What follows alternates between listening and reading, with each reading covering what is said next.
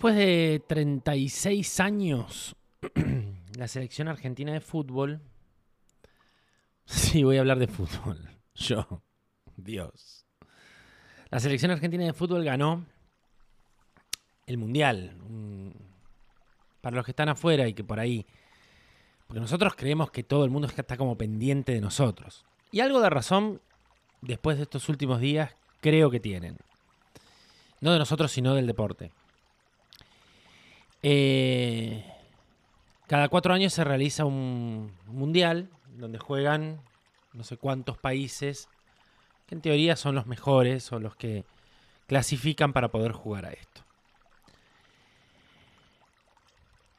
Ganó, Argentina ganó ahora en tres oportunidades. en lo personal creo que esta es la más, esta es la legal, esta es la que vale. Ahora voy a explicar por qué. En, la, primera, la primera vez que ganó, ganó en 1978, pleno gobierno militar, lo ganó acá en Argentina, se hizo acá. A cuadras de donde se estaba jugando la final, se estaba torturando gente, matando. Y Argentina levanta la Copa del Mundo con un resultado dudoso, con un partido no, el de la final, sino el de, el de semis, no me acuerdo si el de semis o el de cuarto, en donde el rumor era se compró al árbitro, pero Argentina levanta la Copa del Mundo. Había, era muy raro porque la gente estaba festejando en un estadio mientras mataban gente a 5, 10 cuadras, no sé exactamente cuánto. No, no las contabilicé. Años después, en el 82, Argentina hace un papel muy pobre en España, en el Mundial de España. Y en el 86, en el Mundial de México, nace la leyenda de quien para mí es un ser nefasto, que se llama Diego Armando Maradona. Argentina gana ese mundial también, con la famosa mano de Dios. La mano de Dios básicamente para, para, ponerlo en blanco sobre negro, es, hizo un gol con la mano. Se hizo trampa. Ese mundial también se ganó con trampa y con viveza.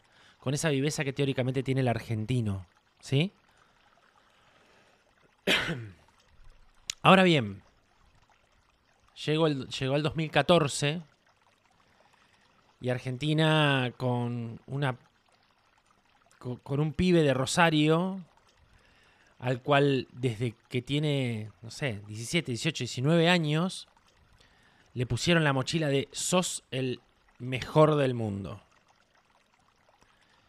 Y, con esa, y esa mochila con un peso enorme, sobre todo de un, de un pueblo de mierda como este, que le exige más a un futbolista que a un político, arrastró esa mochila durante años, años y años y años y años hasta que hoy, en 2022, con 34, creo que tiene 34 o 35 años, Messi, logró él y un equipo, porque las cosas se hacen en equipo, no se hacen, no existen las individualidades en nada, ¿sí? Los Beatles no podrían haber sido los Beatles si no hubiesen estado los cuatro. Em, no es que fue solo John Lennon. Lo mismo pasa con Queen. O sea, Queen tenía una voz inigualable. O sea, Freddie era irreemplazable adentro de Queen. Pero muchos de los éxitos de Queen no los escribió Freddie. Los escribió Roger Taylor, Son Deacon. Era un equipo. Cuando entendimos o cuando el entrenador entendió, un entrenador que llega medio de casualidad a dirigir, llega como por la puerta trasera a dirigir, eh, un entrenador muy joven, un entrenador que tiene mi edad, eh, y entendió que eh, no era un tema de individualidades, sino de equipo, ahí más o menos, más o menos, empezó a entenderse la historia y empezaron a ganar. Y empezaron a ganar, y empezaron a ganar. Ganaron la Copa América, después la Copa, la finalísima de no sé qué. Yo de fútbol menos 10, ¿eh? Y hace dos días se coronaron campeones del mundo. El primer partido del campeonato del mundo lo perdieron. Salieron todos los periodistas con los colmillos y, y la sangre entre los dientes a decir, este equipo no va para ningún lado, Scaloni, que es el director técnico, no sirve para nada. Cuando empezaron a ganar, los mismos periodistas empezaron a dar vuelta. ¿Cómo hace el periodismo? En líneas generales, siempre actuó igual, siempre fue igual. Pero este capítulo no es de lo futbolístico, yo no me voy a poner a hablar de algo que no sé, sinceramente no sé.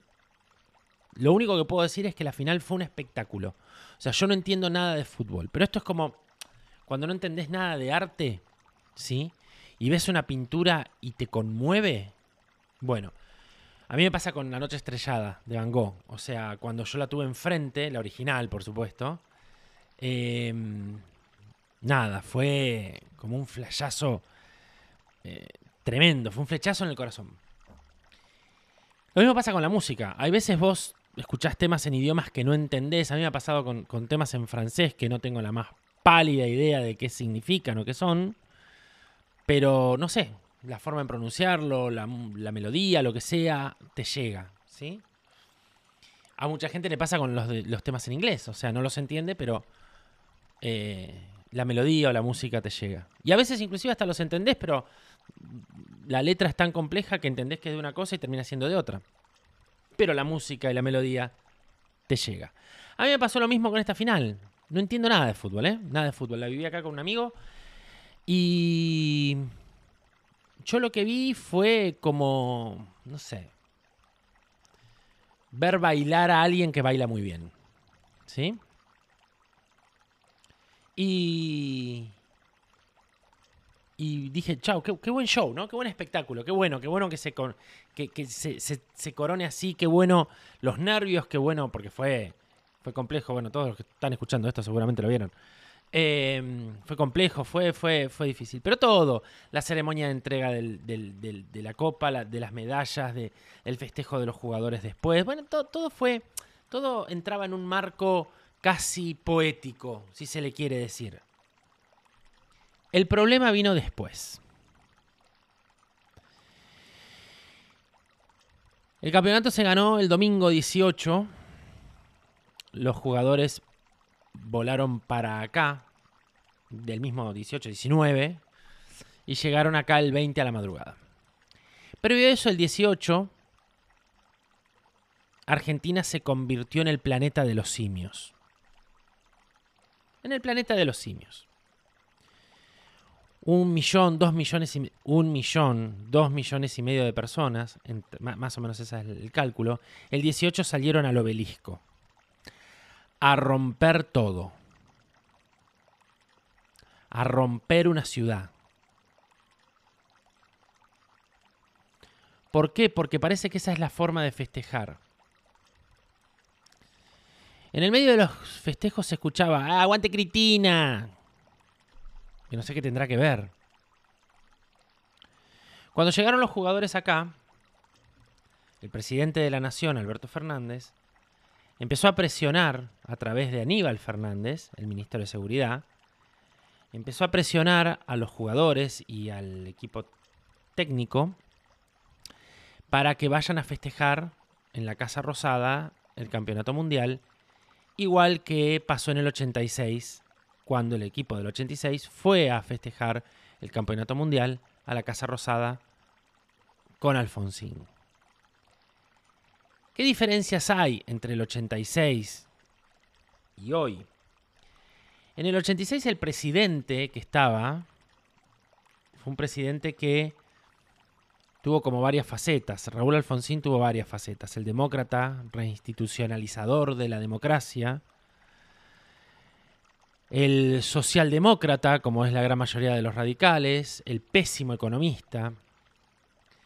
El tipo que organizó el juicio a las juntas. Que eso para ahí la película 1985 se olvidó de mencionar. Eh, el tipo que se puso en contra de los milicos y después termina negociando con los milicos Y también era el tipo que no quería que el director técnico, que en ese momento era Carlos Vilardo, sea el director técnico de la selección. Lo cual, esto trajo un problema grande,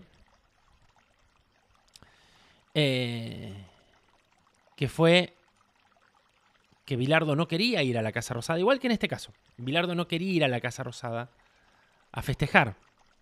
Pero había algo que era mucho más importante. En, este, en ese momento, el presidente, eh, Raúl Alfonsín, era un tipo que tenía una imagen positiva muy grande y que realmente era un demócrata. O sea, era un tipo que no usaba estos eventos para hacer política. No era un ave de rapiña. No era un usurpador de lugares. No era un hijo de puta. Entonces un periodista en ese momento muy importante, ahora devenido en mercenario, llamado Víctor Humo Morales, em, intercedió con el presidente de la AFA, Grondona, personajes si los hay, si lo sabía, porque por suerte ya no está más, presidente de la AFA en ese momento, Julio Grondona, eh, que tenía una, es, muy loco, Julio Grondona tenía un anillo que decía, todo pasa. Y de alguna manera tenía razón. Eh, intercedió para que eh, la selección pueda ir a la casa de gobierno a festejar. La imagen fue la de Maradona con la copa en el balcón de Perón, que en realidad no sé por qué se le dice Perón, porque lo que menos es ese balcón es peronista, pero bueno, no importa. El balcón en donde Perón hizo el desastre que hizo con este país. Y atrás, no como personaje principal, estaba Alfonsín mirando el festejo, mirando la situación, el momento. Nunca intercedió. Sí hay una foto entre Maradona y Alfonsín, pues hay que aclarar que Maradona fue alfonsinista, menemista, de la ruista, y hasta terminó siendo kirchnerista acérrimo y, y chavista, ¿no? Un personaje nefasto igual Maradona, pero no vamos a hablar de él ahora. Bueno, Alberto Fernández quería la misma foto. Quería la foto de él en la casa de gobierno, eh, un poquito más politizada, ¿no? Dándole la mano a, Messi. A ver si por ahí, eh, dándole la mano a Messi, él podía subir algún puntito en las encuestas nefastas que le están dando a una persona que se robó las vacunas, que generó el vacunatorio BIT, que hizo la fiesta de olivos, que se quiso quedar con Vicentín, que avaló la toma de terrenos, que apoyó a los mapuches, que, bueno, puedo seguir con tantas cosas la persona que permitió que pisotearan las piedras de los muertos, la persona que nos encerró un año y medio. Bueno, ser nefasto. Si los hay, Alberto Fernández, el peronismo y el kirchnerismo. Bueno, Alberto Fernández pretendía eso. Alberto Fernández pretendía la foto con Messi. Si hay algo que tiene hoy Messi es cordura, si hay algo que hoy tiene Messi es líder. O sea, Vos tenés, dentro de los liderazgos, tenés los líderes positivos y los líderes negativos. Y acá tenemos dos claros ejemplos. Maradona fue un líder negativo, Messi es un líder positivo. En la pandemia, Messi había donado 30 respiradores, cuando acá no había respiradores. Y donó 30 para el país. No tenía ninguna obligación de hacerlo, ¿eh? lo hizo porque... Es más, se supo, porque de todas las donaciones y cosas que hace Messi no se, no se sabe nada. El tipo es un tipo muy austero, muy, muy, muy, muy de puertas para adentro, familiero, nada. Es el ejemplo que creo que todos queremos tener en esta sociedad.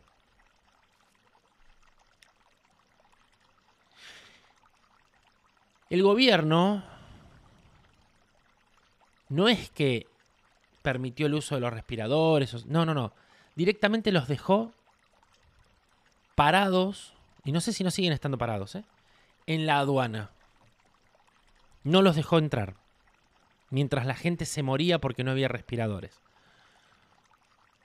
Messi donó 30 respiradores y Alberto Fernández decidió no dejar entrar a los respiradores por una cuestión de Estado.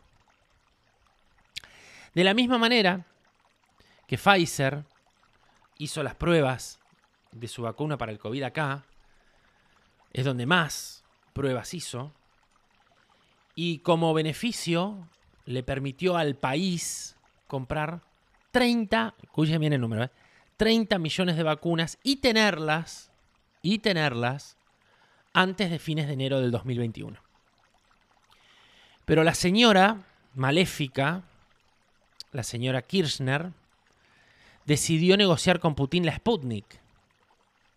Consecuentemente, bloqueó la entrada de Pfizer a través de eh, Cecilia Moró, hoy presidente de la Cámara de Diputados, poniendo o diciendo que Pfizer se quería quedar con parte de la Patagonia a cambio de la vacuna.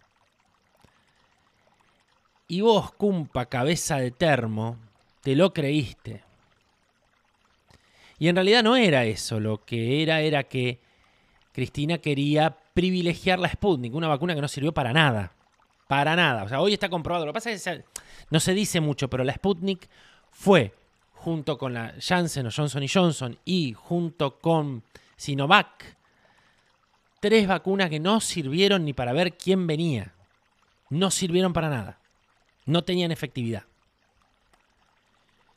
Pero la señora, la condenada por corrupción, hizo todas las movidas para que esto no pasara, para que las vacunas de Pfizer no llegaran a tiempo. Todo esto lo cuento porque es parte del motivo por el cual Messi, el capitán de la selección, se negó rotundamente no solamente a ir a casa de gobierno, sino a sacarse la foto con el actual presidente o con algún ministro de este gobierno nefasto que tenemos. Y una cosa más que hace de la grandeza es que Messi nunca quiso mezclar el deporte, que es algo sano, con la política. Mientras la selección viajaban para acá, se organizó cómo se iba a festejar con la gente. Bueno, gente. Es una manera de decir. A los simios que he visto ayer en televisión es una manera de decir llamar la gente. Entonces se organizó una caravana. Para mí, pésimamente organizado. Yo no sé quién lo organizó. Una caravana. Era, era obvio que era imposible. Em, lo, más, lo, más coherente o lo más lógico hubiese sido poner un gran escenario en el obelisco, proteger al obelisco del vandalismo que tuvo, que ahora voy a hablar de eso, poner un gran escenario en el obelisco, había un helipuerto, hay un helipuerto a cuatro cuadras del obelisco, llevar a los jugadores esas cuatro cuadras en micro, ponerlos arriba del escenario, hacer un festejo de dos horitas, tres horitas, música, la copa, los jugadores, seguridad, cada uno a su casa y se terminó. En cambio de eso, decidieron hacer un recorrido de 120 kilómetros desde el predio de la AFA que está en Ezeiza hasta el obelisco. En un colectivo deplorable, con dos anillos de seguridad lastimosos, en donde arriba de ese colectivo, porque uno dice, no, porque Messi sale tanta plata o, no sé, no importa lo que salgan los jugadores, son personas. Que aparte están acostumbradas a vivir en países civilizados. De los 129 kilómetros solamente se pudieron hacer 17 kilómetros en 6 horas. 17 kilómetros en 6 horas. Desde que la selección tomó el avión para venir a Argentina, hasta último momento, se le intentó de convencer a, Scaloni, que es el director técnico, a Tapia, que es el presidente de la AFA, y a Messi de que vayan al balcón presidencial. Y la respuesta fue siempre que no. Entonces, lo que decidió el jefe de seguridad del país, el ministro de seguridad del país, Aníbal Fernández, fue hasta acá los festejos.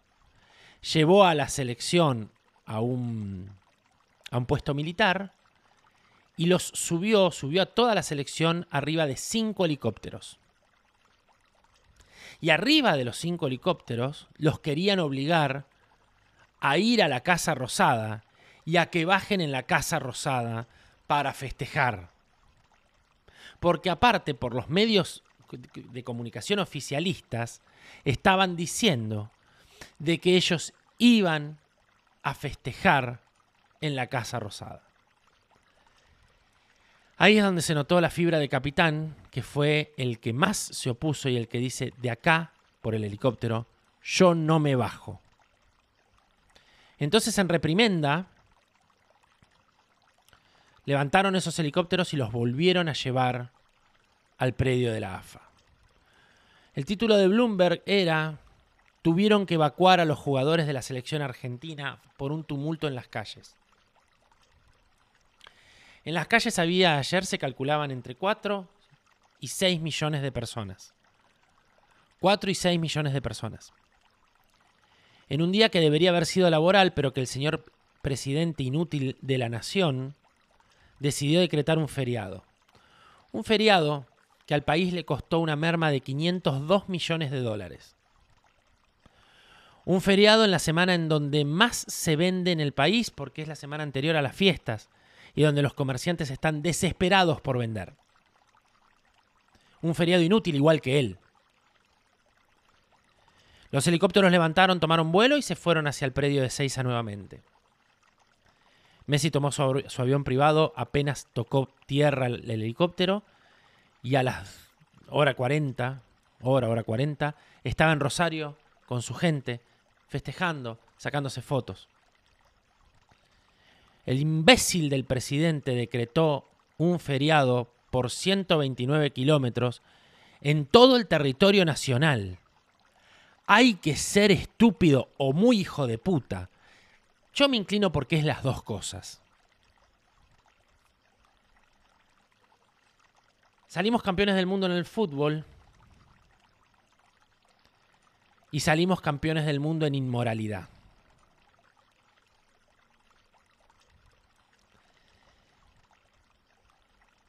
De esto yo rescato la actitud del capitán de la selección en frenarse y en, ponerse de pie ante la política, ante, ante la mezquindad de los políticos, ante la avaricia de la política. Destaco que por un día había la gente feliz mientras ese día el dólar subía, mientras el país seguía fundiéndose más en servicios que no funcionan, en una inflación imparable. Pero la gente estaba feliz con la camiseta. Los millones de personas que salieron ayer a la calle implicaron la rotura de nuestro monumento, que es el obelisco que está en el medio de la Avenida Corrientes y 9 de Julio. un símbolo, el símbolo nacional, o sea, el obelisco es, es, el símbolo nacional, es como la Estatua de la Libertad en Estados Unidos, la Torre Eiffel en, en, París, el, Coliseo en Roma. Eh, a ver, no se toca. No solamente lo grafitearon todo, sino que aparte vulneraron la puerta de entrada y subieron hasta arriba de todo. Arriba lo ultrajaron en todo lo que se podía. La selección nos vino a dar una, una lección de cómo había que ser como personas. Nos vino a enseñar cómo ser como personas. Y nosotros, no, nosotros no. Ellos, el pueblo argentino, le demostró la clase de personas que son. Tanto a nivel político, como a nivel social, como a nivel cultural. Desde acá espero, insisto, en que podemos hacer una sociedad mejor. No sé cuántas chances nos quedan y no sé si nos quedan algunas. Pero en lo que pueda y, cada vez que pueda y, mientras siga pudiendo, voy a seguir intentando tener esa sociedad mejor. Felicito a la selección. Hicieron un gran show, un gran espectáculo. Esto superó mucho al, campeonato del 86 y al del 78, que fueron por trampa. Tanto el 76 como el 88 fueron, eh, em, perdón, 78 y 86 fueron ganados con trampa. Este no, este fue lícito, este fue legal. Esa estrella debería ser más grande. Felicito a la selección y repudio completamente a la clase política y al pueblo de este país. Nos vemos la próxima.